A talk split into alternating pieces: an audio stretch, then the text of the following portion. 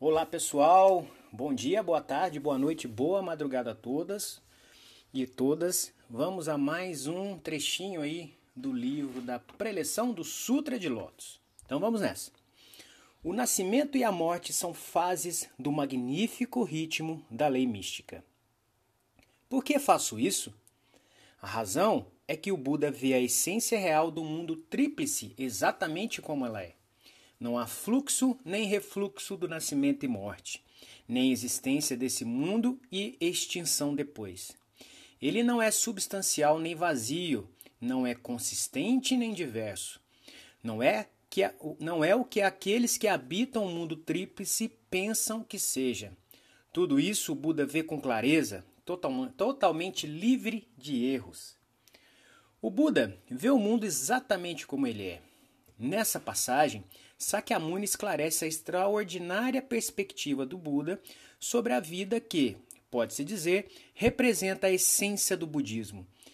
Entre este sutra, em outras palavras, detém a chave para elevar o estado de vida de todas as pessoas. Provavelmente, não há para os seres humanos uma questão tão íntima e ao mesmo tempo tão distante e misteriosa como o nascimento e a morte. Tenho certeza de que o capítulo Juriô do Sutra de Lotus oferece a solução mais fundamental e convincente para este enigma. E essa passagem, por sua vez, contém uma parte importante dessa solução. Nichiren Daishonin afirmou: primeiro, estude sobre a morte e depois sobre outras questões. Gosho Zenshu, página 1404. Isso mostra que a questão do nascimento e da morte é tratada como um tema fundamental no budismo. Yosei Toda, segundo o presidente da Soka Gakkai, dizia frequentemente: a questão fundamental a ser resolvida pelo budismo é a da morte. Como responder com clareza a questão do nascimento e morte? Eis aqui o mais importante tema para as religiões no século XXI. Nesse trecho, Sakyamuni explica sobre a sabedoria do Buda que vê a essência real das pessoas no mundo tríplice.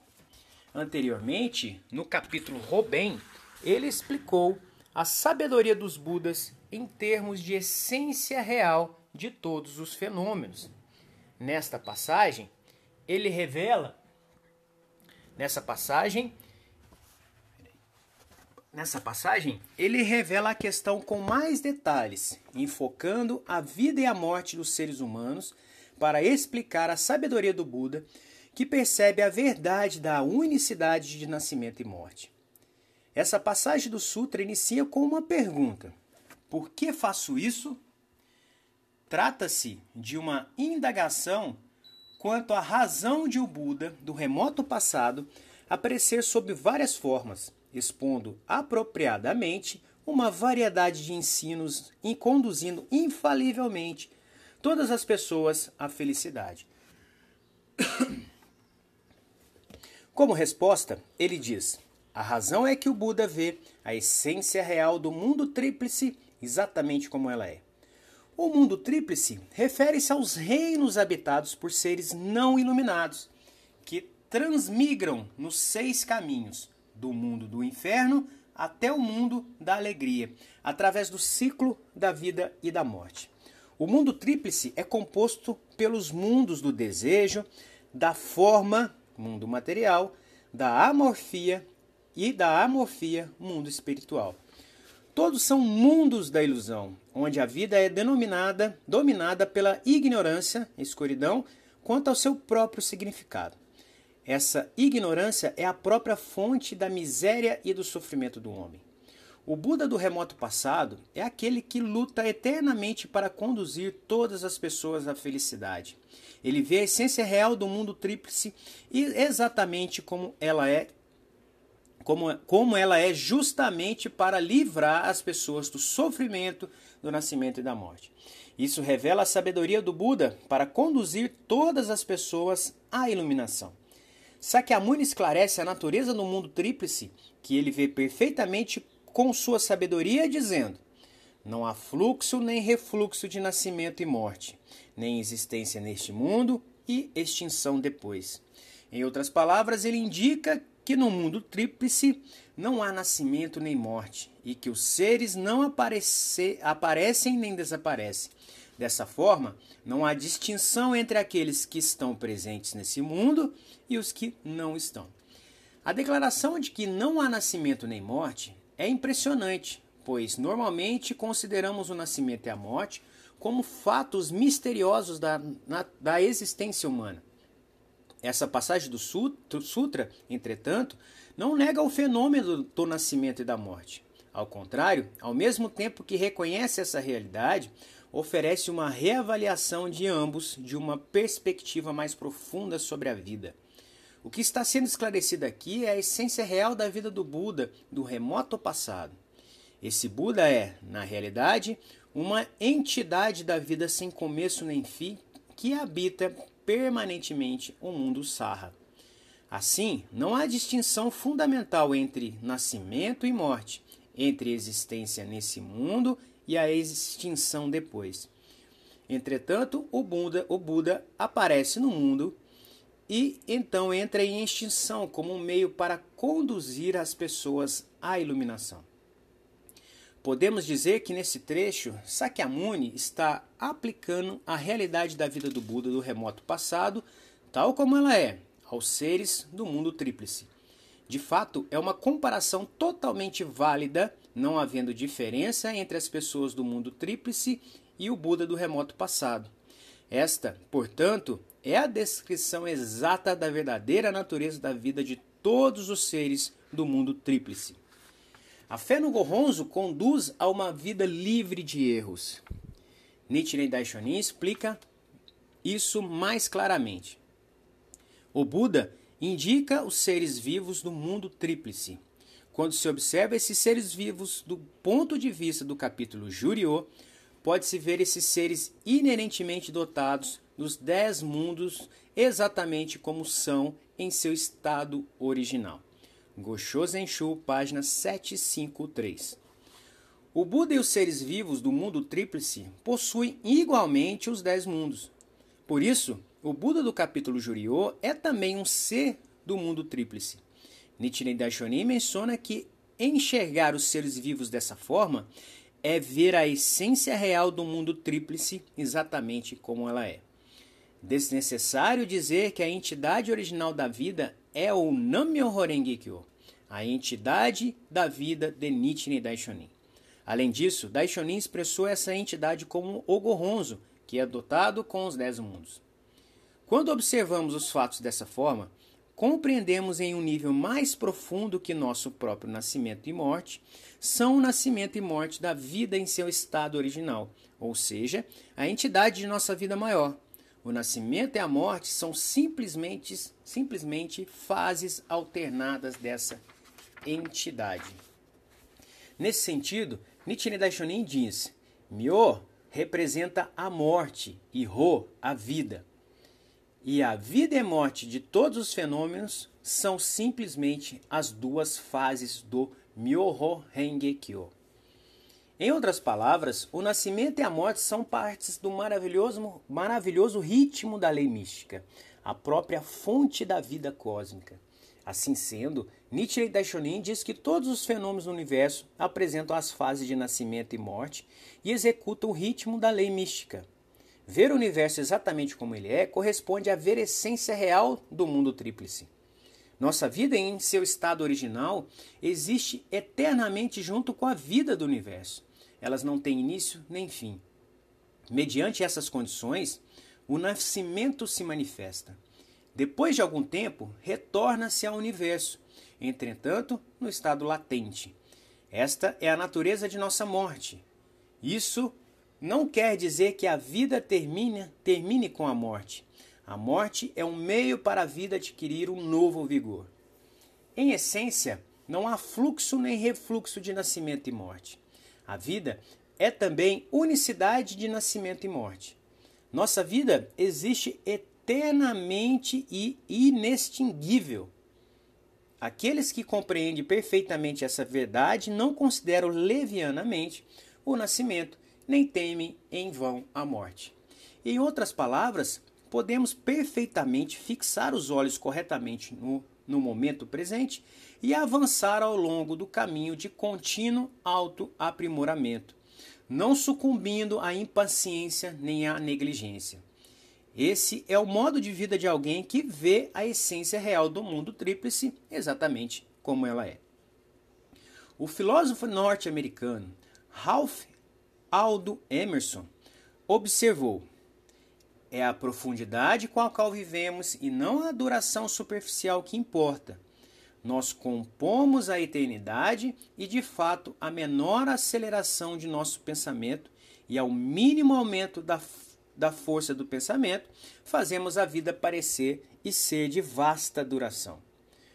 O importante é a profundidade com a qual vivemos, a força do pensamento que manifestamos. Uma pessoa com esse estado de vida profundo é capaz de fazer cada dia valer 10 dias ou ainda um mês. Em um ano, ela pode criar o valor de 10 ou ainda de 100 anos. Esta é a verdadeira medida da duração da vida de uma pessoa. Ela não é definida simplesmente com bases superficiais de duração de tempo. Tenho conduzido a minha vida empenhando-me com essa consciência. Estou determinado a continuar agindo dessa forma. Portanto, não importando o que aconteça, nada tenho a temer. Posso vencer tudo com tranquilidade e com o espírito de um rei-leão. Quando nos fundamentamos nessa perspectiva de vida, que abarca as três existências do passado, presente e futuro, podemos vencer os sofrimentos fundamentais de nascimento e morte. Podemos manifestar um estado de vida de grande paz e espírito como o estado de vida do Buda. Atingindo esse nível de vida, nada temos a temer. Podemos nos devotar sinceramente à felicidade de todas as pessoas e à concretização da paz mundial, a eterna luta da criação de valor que é o desejo do Buda. Somos todos filhos do Buda que podem conduzir existências dignificadas e grandiosas. Na passagem do Sutra, Sakyamuni menciona ainda o mundo tríplice que o Buda vê perfeitamente, perfeitamente, dizendo: não é substancial nem vazio, não é consistente nem diverso, não é o que ele, não é o que aqueles que habitam o mundo tríplice pensam que seja. Em síntese, o Buda vê o mundo tríplice exatamente como ele é, com sua perfeita sabedoria do caminho do meio. Sua visão não é preconcebida como a, como a daqueles que habitam o mundo tríplice. Interpretando essa passagem em termos de seu significado implícito, o Buda que vê a essência real do mundo tríplice exatamente como ela é, é Nichirei Daishonin.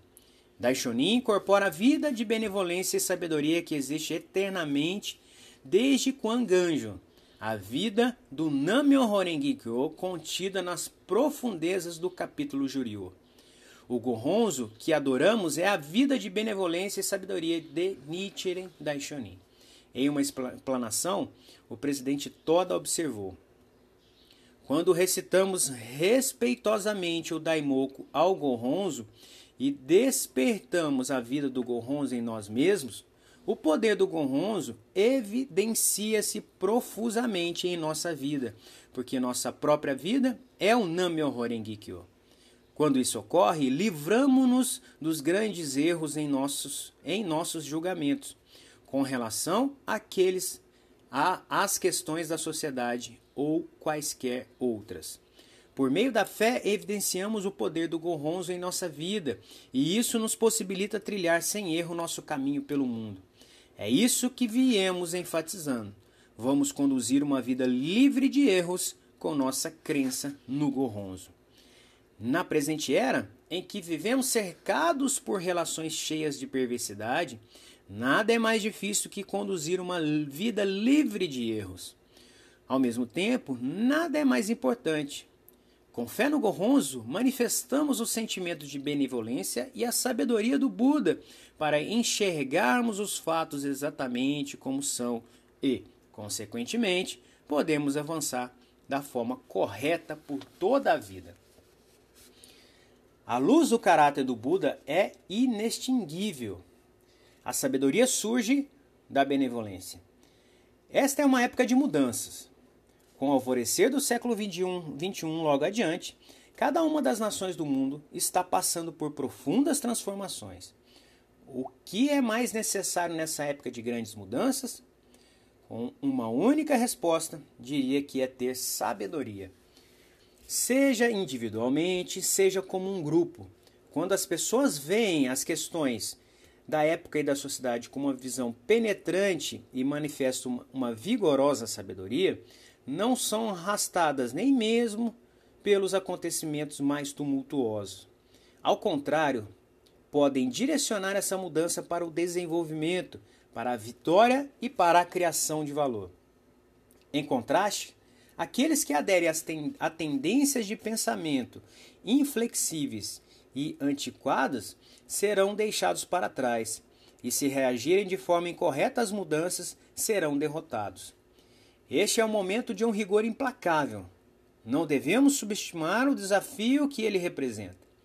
Portanto, em prol da felicidade e da vitória, a sabedoria do Buda que vê a essência real do mundo tríplice, exatamente como ela é, está se tornando cada vez mais importante. Falando de uma forma mais simples, o conhecimento corresponde ao passado e é apenas uma técnica. A sabedoria corresponde ao futuro e é uma filosofia. O que move a época é o coração das pessoas. Embora o conhecimento ofereça um ponto útil de referência, não pode ser uma força para direcionar o futuro. Em contraste, a sabedoria cativa o coração das pessoas e tem o poder de abrir uma nova era. A sabedoria é a chave para compreender a época e criar o tempo. A fé é a fonte de infinita sabedoria. Nichiren Daishonin diz que a fé é um escrínio contendo os tesouros dos três mil mundos num único momento da vida. O coração que acredita na lei mística, em outras palavras, é uma arca de tesouros contendo a sabedoria do Buda de Ichinen Sanzen. Portanto, não há necessidade de ficarmos assustados por qualquer mudança ou tumulto que confrontarmos, pois possuímos a infinita sabedoria do, do Buda na arca de tesouros da fé em nossa vida. Se possuímos uma infinita sabedoria, então podemos tranquilamente tomar medidas apropriadas para vencermos todas e quaisquer dificuldades que venham a nos assolar, bem como transformar a mudança em vitória e canalizar o tumulto para o desenvolvimento. As três propriedades a passagem O Buda vê a essência real do mundo tríplice exatamente como ela é, revela a sabedoria do Buda. A sabedoria do Buda corresponde à capacidade de perceber a essência real do mundo tríplice, a verdadeira natureza da realidade, exatamente como ela é. Por que o Buda vê a essência real do mundo tríplice exatamente como ele é? Desnecessário dizer que é para libertar os seres do mundo tríplice do sofrimento. A fonte de sabedoria do Buda é a benevolência. A sabedoria surge da benevolência e ambas são inseparáveis. A sabedoria do Buda para perceber a própria essência da natureza da realidade surge de sua forte determinação e benevolência para salvar aqueles que sofrem. Por, possuir essa determinação benevolente, o Buda, o Buda pode perceber ilimitadamente no mundo real do sofrimento e da desunião o mundo da lei mística e o mundo da harmonia indicados pelo princípio dos três mil mundos num único momento da vida. Um dos títulos do Buda é Guju, dotado com a vida eterna. Isso significa que o Buda é possuidor de uma vida eternamente próspera a vida eternamente próspera não é outra senão a sabedoria. Por essa razão, o Buda também é chamado aquele que subsiste da sabedoria. O capítulo Juriô esclarece que a duração da vida do Buda, que subsiste da sabedoria, é infinita.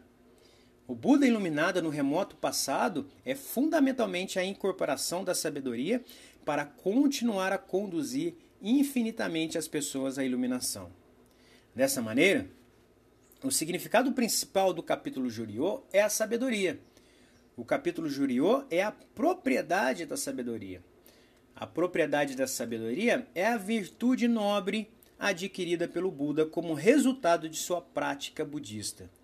A essência desse benefício é a sabedoria do Buda para perceber que o mundo real, exatamente como ele é, é o mundo da lei mística.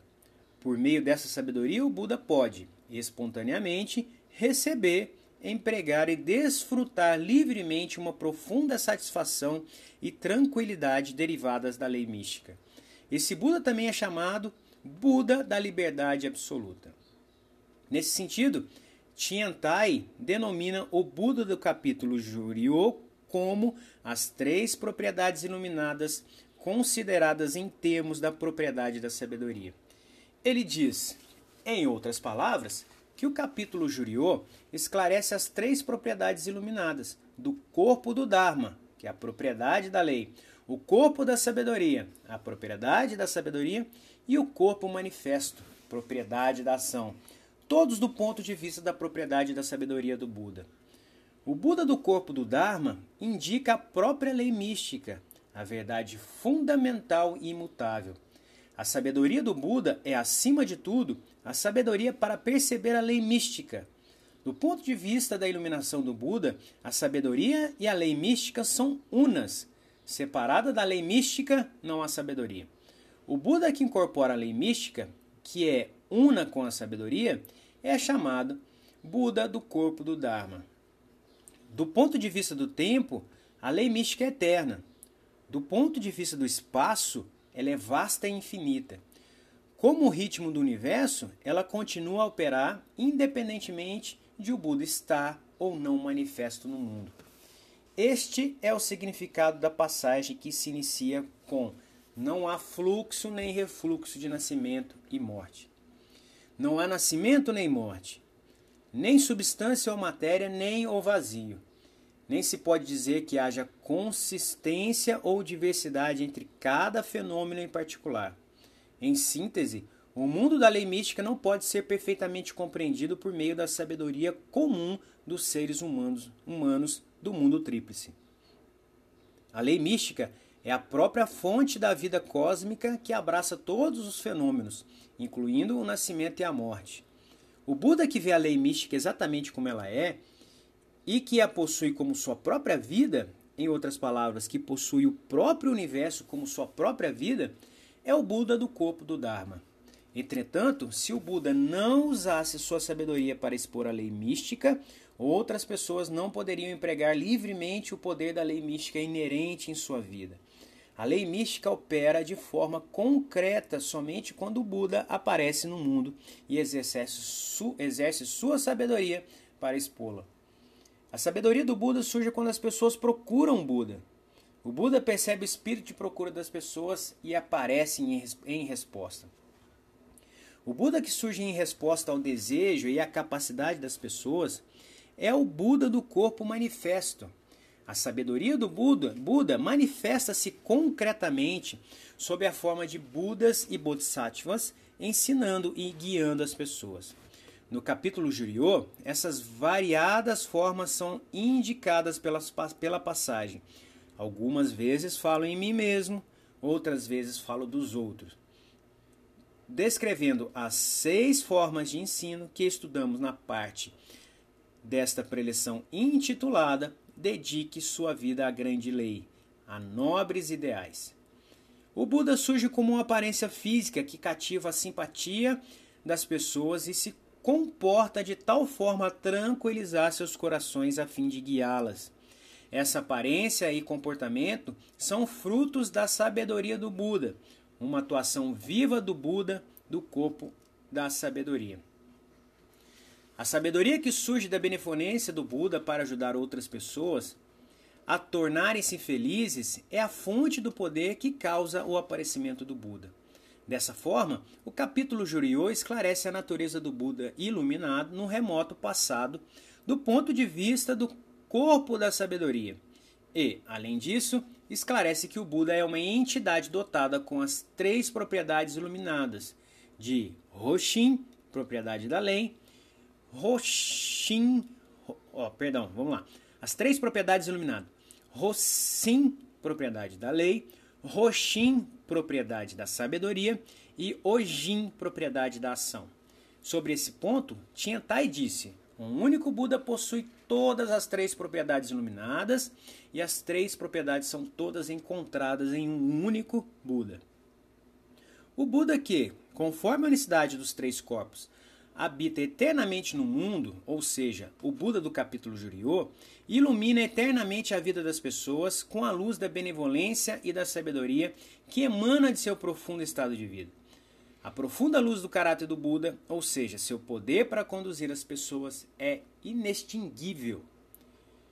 O corpo essencial do Buda, interpretando o Ishin Soku Sanjin, Sanjin Soku Ishin, pelo significado implícito no sutra, esse termo indica o Namyoho Renge Kyo Nyorai ou Nichirei Daishorin. Do ponto de vista do significado literal do sutra, o Buda que atingiu a iluminação no remoto passado possui as três propriedades em um único corpo da sabedoria que ele adquiriu como resultado de sua prática. Em contraste, do ponto de vista do ensino de Nichiren Daishonin, significa que o corpo de uma pessoa comum é originalmente dotado com as três propriedades. Isso é chamado de Musa no Sanjin que é o Buda dotado eternamente das três propriedades. Afirma-se que essas propriedades são originalmente dotadas, dotadas porque o universo é inerentemente dotado com as três virtudes das três propriedades e, portanto, não há necessidade de, de eles serem criados novamente em cada pessoa. Da mesma forma, podemos conseguir essa propriedade do Buda sem mudar nossa forma como pessoas comuns. O Buda, originalmente dotado com as três propriedades, é a propriedade essencial do Buda. A verdadeira intenção do capítulo Juriô é conduzir todas as pessoas, após o falecimento de Sakyamuni, à iluminação. Para tornar essa tarefa possível, Sakyamuni deixou oculto o Buda dotado eternamente das três propriedades iluminadas nas profundezas do capítulo. Dessa forma, Nichiren Daishonin, esclarecendo exatamente o que o capítulo Juriô ensina, diz: Mortais comuns como nós, que estiveram submersos nos sofrimentos de nascimento e morte desde o tempo sem início e que já, jamais sequer sonharam alcançar a margem da iluminação, são, em essência, Budas originalmente dotados com as três propriedades iluminadas ou seja, ele ensinou a doutrina máxima de Ichinen Sanzen. Quando percebemos o universo exatamente como ele é, compreendemos que é inerentemente dotado com as virtudes das três propriedades iluminadas. Essa é a essência real do mundo dos seres vivos imersos nos sofrimentos de nascimento e morte. O universo, após produzir a matéria e as estrelas, criou na superfície do planeta terra as montanhas, os rios e oceanos, e logo surgiu a vida. E após criar uma vasta diversidade de formas de vida no decorrer de centenas de milhões de anos, finalmente criou a raça humana. Pode-se pode dizer que tudo isso é a função do Buda dotado eternamente com as três propriedades. O segundo presidente da Soka Gakkai, Josei Toda, costumava dizer que a vida e os fenômenos em cada momento são o Buda. Dizia também que a função para criar e nutrir a vida é o trabalho da benevolência, com o qual o universo é inerentemente dotado. Ele ensinou que o universo, que está continuamente buscando realizar esse trabalho de benevolência, faz o mundo latente do estado de Buda manifestar-se de acordo com a época. Esse é o motivo pelo qual o Buda aparece nesse mundo. De que forma então podemos perceber em nossa própria vida as três propriedades iluminadas com as quais somos originalmente dotados?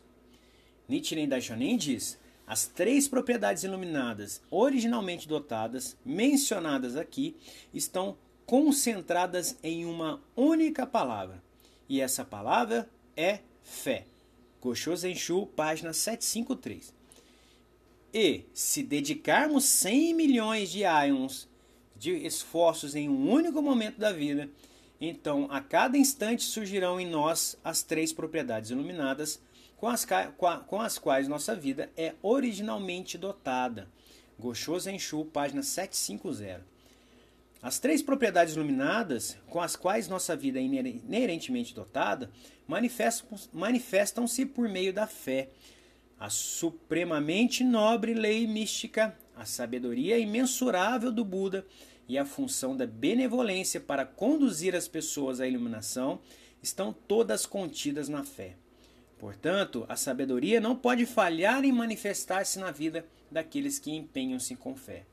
O presidente Toda disse: quando recitamos o Daimoku com fé no Daigon Honzo, essa fé torna-se a causa em nossa voz que o recita, o efeito. Essa fé é prática junta, essa fé e prática juntas formam a simultaneidade de causa e efeito, e imediatamente obtemos o efeito do estado de Buda.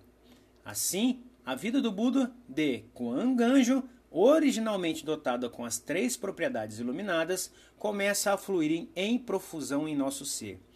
Ele afirmou ainda: todos os benefícios do Gonronzo manifestam-se na vida diária de todos nós, mortais comuns. Somente por meio da sincera fé no grande espírito de benevolência e no grande poder da sabedoria do Buda original, nós, pessoas comuns, podemos, como seguidoras do Buda original, atingir o estado de Buda em nossa presente forma. Fora esse, não existe absolutamente outro meio para atingir a iluminação. Essa é a grandiosidade do Goronzo. É a grandiosa condição de felicidade daqueles que se dedicam totalmente à fé. Além disso, esse estado de vida é algo com o qual somos originalmente dotados. Podemos desenvolver o estado de vida do Buda com total tranquilidade e de uma forma autêntica, sem necessidade de nenhum outro recurso artificial. O mais importante, portanto, é nos devotarmos à fé. O Buda dotado eternamente com as três propriedades é um outro nome para os soberanos da fé que, como mortais comuns, atingem a grandiosidade. Então é isso, pessoal. Acabamos mais um trechinho, um pouco mais longo que os demais, mas a gente continua aqui nessa batalha, né, na leitura desse livro, capítulo, ou a preleção do Sutra de Lotus, capítulos Juriô e Robem. Ok? Então, um abraço a todos e até o próximo.